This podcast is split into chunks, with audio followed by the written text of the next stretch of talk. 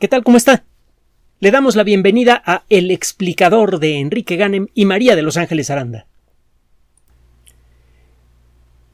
Si todo sale bien, el día de mañana, 17 de marzo de 2022, a eso de las.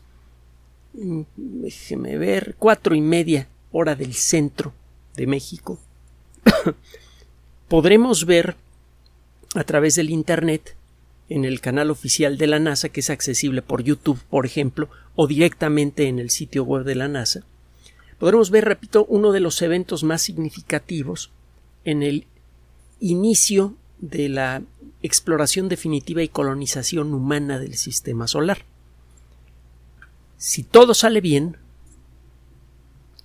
eh, una media hora después de, eh, del momento que le estoy diciendo, será eh, sacado del edificio de ensamblaje vertical el cohete tripulado, bueno, el cohete más grande fabricado hasta el momento.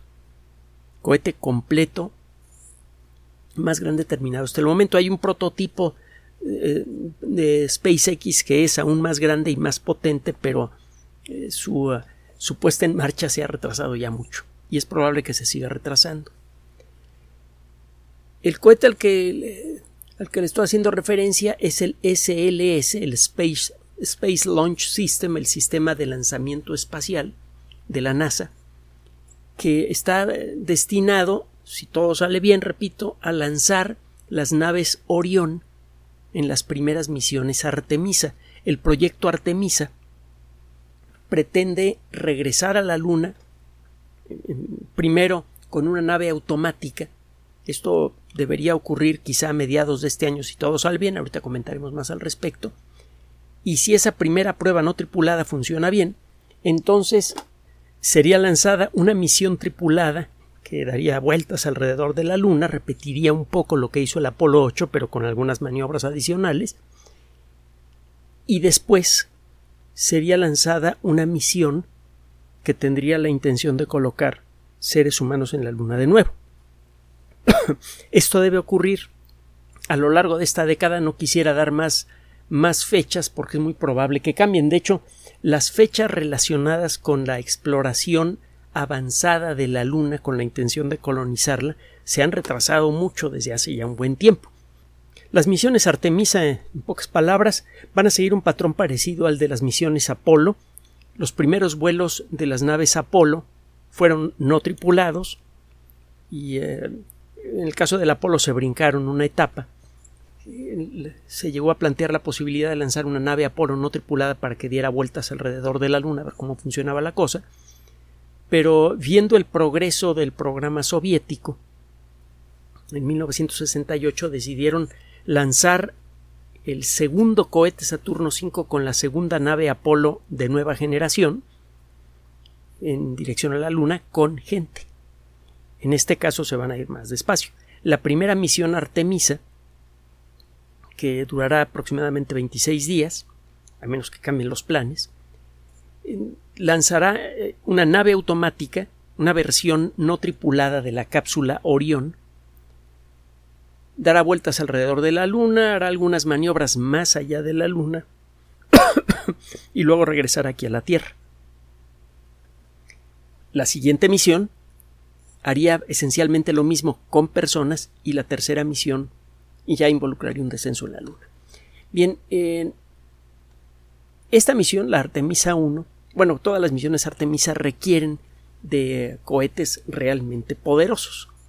El SLS, usted lo puede buscar en Internet, va a encontrar un montón de, información al respecto, es eh, más o menos de la misma altura que el Saturno 5, 111 metros de, eh, altura. Va a variar un poco porque se van a presentar tres modelos. Los modelos, el, primer bloque, como le llaman ellos, va a ser eh, eh, un, modelo de prueba un poquito menos potente que los que van a seguir. Luego viene el, vendrán los cohetes de lo que se llaman ellos el bloque 1B, una versión con algunas modificaciones, a ver cómo funciona, y una vez que tengan,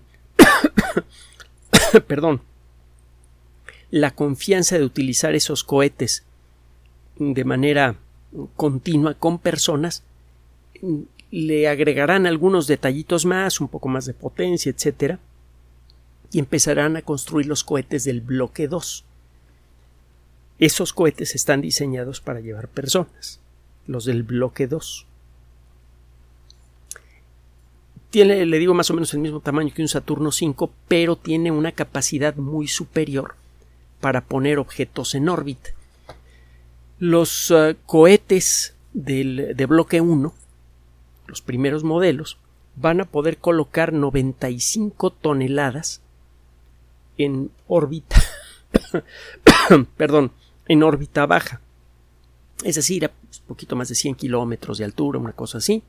110, 130 kilómetros y eh, a una velocidad de 8 kilómetros por segundo, que es la velocidad orbital mínima. Los eh, cohetes del bloque 1B, los modelos intermedios, podrán colocar 105 toneladas y los modelos del bloque 2 130 toneladas. Los modelos más avanzados van a ser capaces de enviar hacia la Luna 43 toneladas cuando llevan tripulación y 46 toneladas cuando solamente llevan carga. Es un cohete que se ha diseñado para llevar carga o pasajeros. Las, las características son ligeramente diferentes. Eh, la cantidad de energía involucrada en el despegue de uno de estos cohetes es eh, eh, mm, aproximadamente entre una y media y casi dos veces la, liberada por un Saturno V durante el despegue. Si usted nunca ha visto un video completo de un despegue de un Saturno V, pues búsquelo en YouTube y súbale al volumen.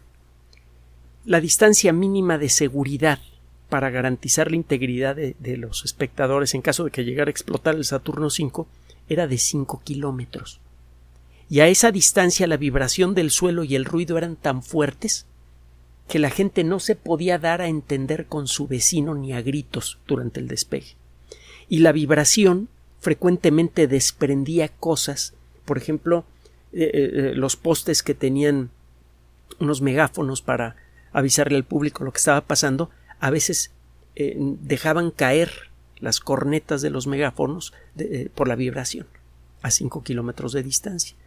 Es, el despegue de este cohete seguramente va a ser mucho más interesante. El desarrollo de este cohete ha pasado por muchas eh, etapas. Primero eh, se diseñaron otros cohetes un poco más pequeños con características similares a finales del siglo pasado, principios de este. Eh, eh, los cohetes se llamaban Ares 1 y Ares 5. El Ares 1 era un cohete más delgado, eh, medía 95 metros de altura, una cosa así. La intención era la de lanzar cápsulas tripuladas a órbita terrestre. Y el Ares 5, que tiene un diseño, tuvo un diseño muy parecido al del SLS, tendría la misión de lanzar gente a la Luna. El proyecto en aquella época se llama Proyecto Constelación. Y empezó a ocurrir que el proyecto Constelación empezó a retrasarse, los costos de desarrollo del proyecto empezaron a crecer hasta que llegó un momento en el que el Congreso lo canceló. Eso estuvo a punto de pasarle con el SLS. El primer lanzamiento fue eh, planeado para el año 2016 y se ha retrasado nueve veces. Originalmente el proyecto tenía una, un plan de desarrollo a seis años y se le han agregado otros cinco años como consecuencia de, de estos retrasos. El costo del proyecto ya va en 23 mil millones de dólares. Cada lanzamiento costará 2 mil millones de dólares. Y eh, esto eh, es lo que está generando mucha expectativa en la comunidad astronáutica. Este cohete está siendo desarrollado por uh, un agente tradicional, por la NASA, que ha tenido, que ha sido siempre muy cauta para desarrollar sus proyectos. Los primeros cohetes que eran capaces de colocar objetos en órbita por parte de los Estados Unidos eran muy inestables los cohetes Atlas. Explotaban con relativa facilidad durante el despegue. Fue necesario someterlos a una serie de verificaciones, de pruebas que acababan a veces en fallos verdaderamente espectaculares, también los puede usted encontrar en YouTube, hasta que por fin encontraron la manera de desarrollar cohetes Atlas realmente confiables. Y fue entonces que empezaron a lanzar gente a la órbita terrestre. Por eso los estadounidenses entraron tarde a la carrera espacial de tripular. Por eso tardaron en colocar a una persona en órbita terrestre. Pero una vez que lo hicieron, el progreso fue rápido. En, en este caso, la carrera espacial sigue existiendo, solo que ya no es entre Estados Unidos y la Unión Soviética. Rusia por el momento no ha desarrollado sistemas de cohetería capaces de lanzar naves tripuladas más allá de la Estación Espacial Internacional. Eso sí, el sistema que tienen es súper confiable. Eh, el sistema Soyuz eh, ya se han hecho más de un centenar de lanzamientos. Solamente tuvieron casi al principio dos accidentes fatales, el Soyuz 1 y el Soyuz 11. Y de ahí en adelante el sistema Soyuz ha funcionado, le digo, de maravilla. Incluso han ocurrido ya algunas emergencias durante el, despegue, muy pocas, y el sistema de escape ha servido de maravilla. Ha salvado la vida de los astronautas, ha funcionado exactamente como se planeaba. La carrera espacial en la actualidad es entre el sector público y el sector privado. Si bien la NASA y empresas como SpaceX están colaborando de manera continua, lo cierto es que hay una carrera directa para ver quién logra colocar una nave espacial tripulada de gran capacidad en, órbita terrestre, que sería el primer paso para desarrollar un sistema capaz de llevar gente hasta la Luna. Elon Musk plantea el sistema Starship, que para hacer lanzamientos hacia la Luna eh, requiere de, un cohete de dos etapas. La parte superior es el Starship, la parte de abajo es una primera eh, etapa de impulso que cuando llegue a funcionar va a generar mucha más potencia que el SLS-1. Si llega a funcionar el sistema de Elon Musk, podría llegar a lanzar docenas e incluso centenares de personas en un solo cohete a órbita terrestre. Allí ese cohete gigante sería recargado con combustible y podría tomar camino a la Luna o a Marte. En números el concepto funciona. La idea de la NASA es un poco más clásica, lanzar cápsulas más pequeñas que sean capaces de navegar, digamos, hasta la Luna y quizá incluso hasta Marte, pero con la idea de lanzar estas naves y luego ensamblar en el espacio algo parecido a una estación espacial, y ese ensamble es el que tomaría camino hacia Marte. En lugar de lanzar un cohete gigante, la NASA lanzaría las partes necesarias para ensamblar una nave interplanetaria tripulada que luego tomaría camino hacia Marte. En por momentos, algunos, eh, eh, Elon Musk parece que gana la carrera, por momentos parece que la NASA es la que gana la carrera. En la actualidad, quien parece ir más avanzado, aunque es difícil decirlo, es la NASA. El, para que la NASA se atreva a mostrar públicamente el cohete, a sacarlo del edificio en donde es ensamblado, que es este edificio gigantesco, se llama edificio de ensamblaje vertical que sale en muchas películas, lo eh, si usted pone las palabras NASA y la segunda palabra es V A B B de vaca, A de Alberto, B de bueno, usted va a ver una fotografía de este edificio. Es un cubote gigante con una puerta deslizable. Adentro ensamblan los grandes cohetes. Esto se ha hecho desde la época del Saturno V. Y cuando los cohetes están listos, verificados, etc., se levanta esa puerta que tiene varias placas, y el cohete es llevado lentamente por uh, un sistema de orugas realmente espectacular. Es, es, realmente dramático ver cómo mueven a una máquina gigante que pesa miles de toneladas y que tiene el tamaño de un rascacielos. Una vez que el cohete es colocado en la rampa de lanzamiento, bueno, se realizan algunas pruebas adicionales y es lanzado. En este caso particular, el cohete no va a ser lanzado en esta semana o en este mes. El cohete va a ser colocado en la rampa de lanzamiento para preparar eh, todo lo que debería ocurrir justo antes del lanzamiento. Ponerle combustible, verificar las conexiones, verificar eh, todas las tuberías, el funcionamiento de las bombas que impulsan el combustible a la cámara de combustión. Le van a, ver con microscopio todo el cohete.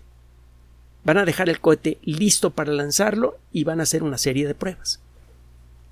Es lo que se llama un ensayo húmedo. Un ensayo en seco es eh, tomar, por ejemplo, un avión o una nave espacial y someterla a pruebas pero sin ponerle combustible. El ensayo húmedo incluye eh, el wet rehearsal, como se dice en inglés, incluye ponerle combustible, dejarlo listo para que si alguien aprieta el botón apropiado el cohete sale volando. Estas pruebas van a ser realizadas por allá del 3 de abril.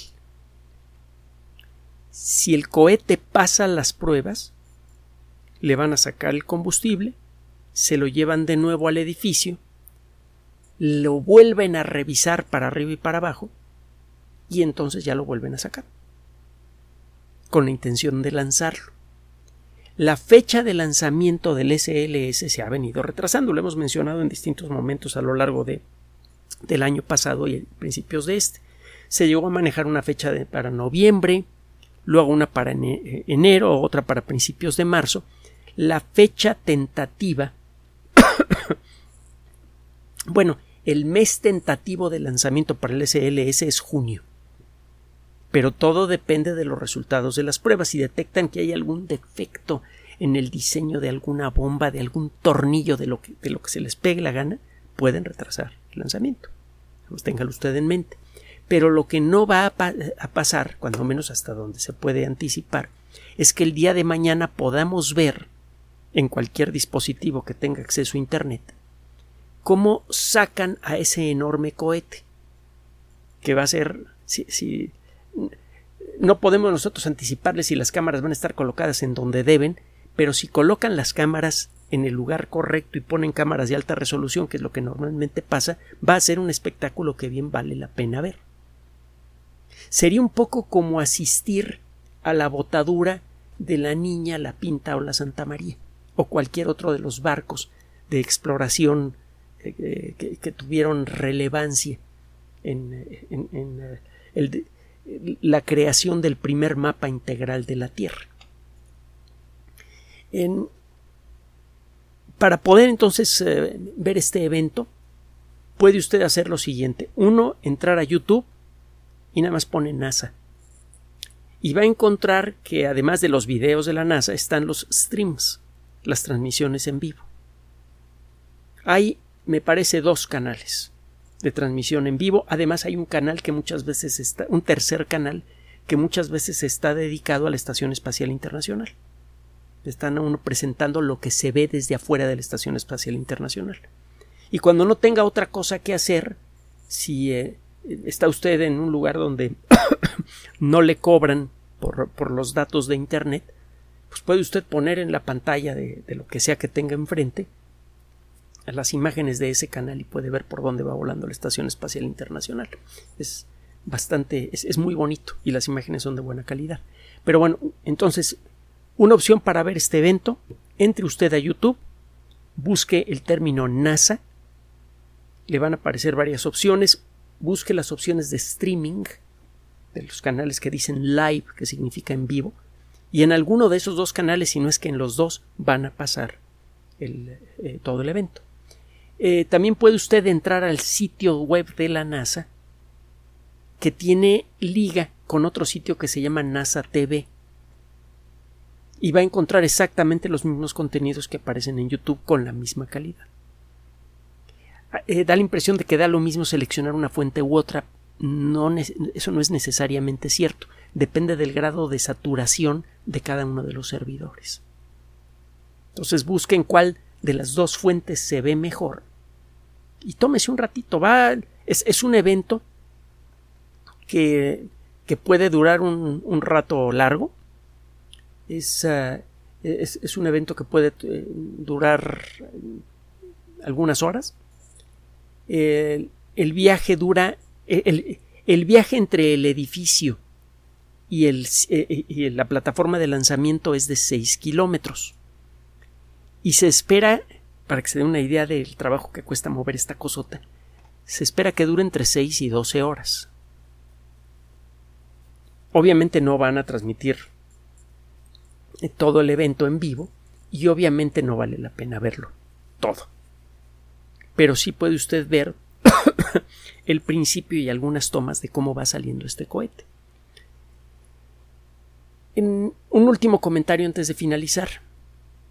El cohete de Elon Musk, el de la competencia, ya está ensamblado, pero está sometido a pruebas y desgraciadamente la empresa misma no ofrece mucha información.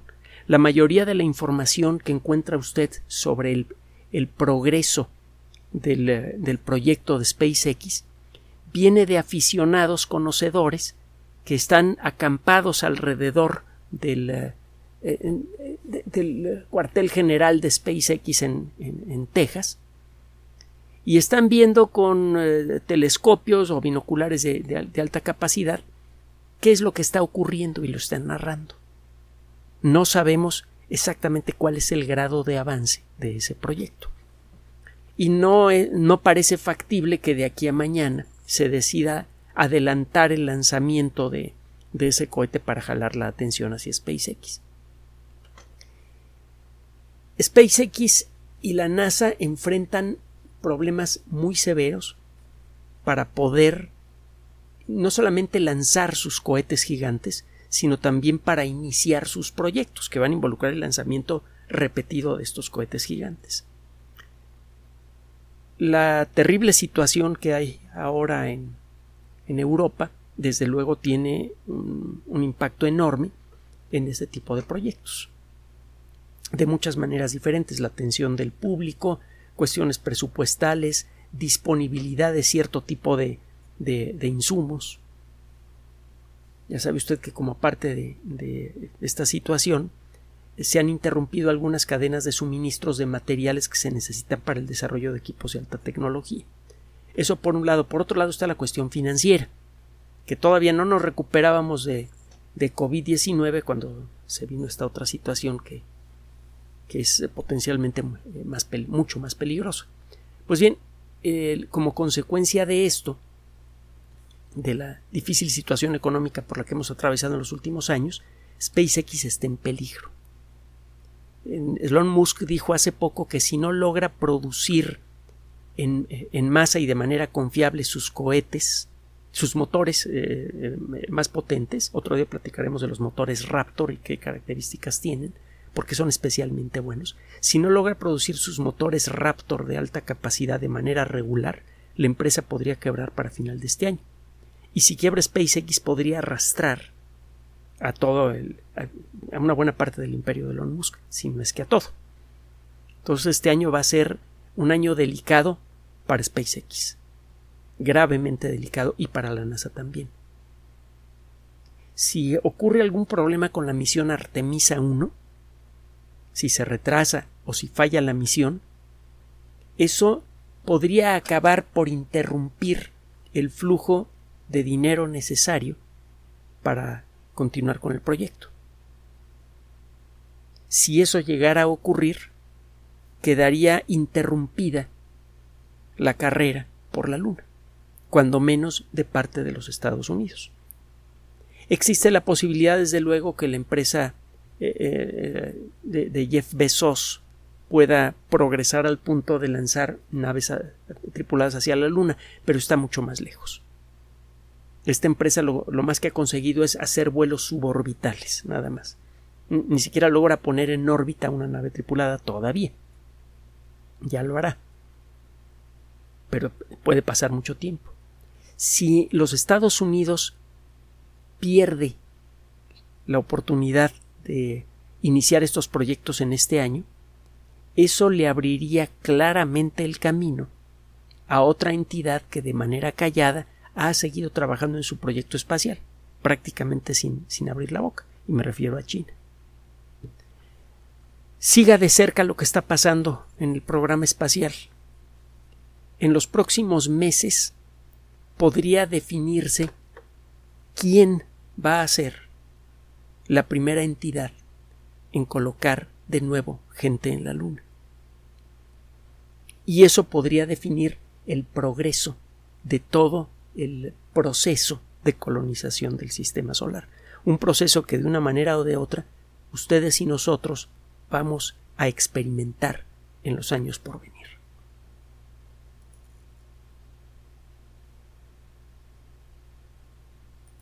Gracias por su atención. Además de nuestro sitio electrónico www.alexplicador.net, por sugerencia suya tenemos abierto un espacio en Patreon, el explicador Enrique Ganem, y en PayPal, el por los que gracias a su apoyo sostenemos este espacio. Puede usted descargar gratuitamente estos audios en formato MP3 en Spotify y en iTunes como El Explicador sitio oficial y en SoundCloud como El Explicador y con formato de video en YouTube en El Explicador sitio oficial. Recuerde nuestras redes sociales de siempre, Twitter Enrique-Ganem y en Facebook Enrique Ganem sitio oficial, El Explicador y los grupos que usted ya conoce. Finalmente, el explicador siempre somos María de Los Ángeles Aranda y Enrique Ganem. Gracias.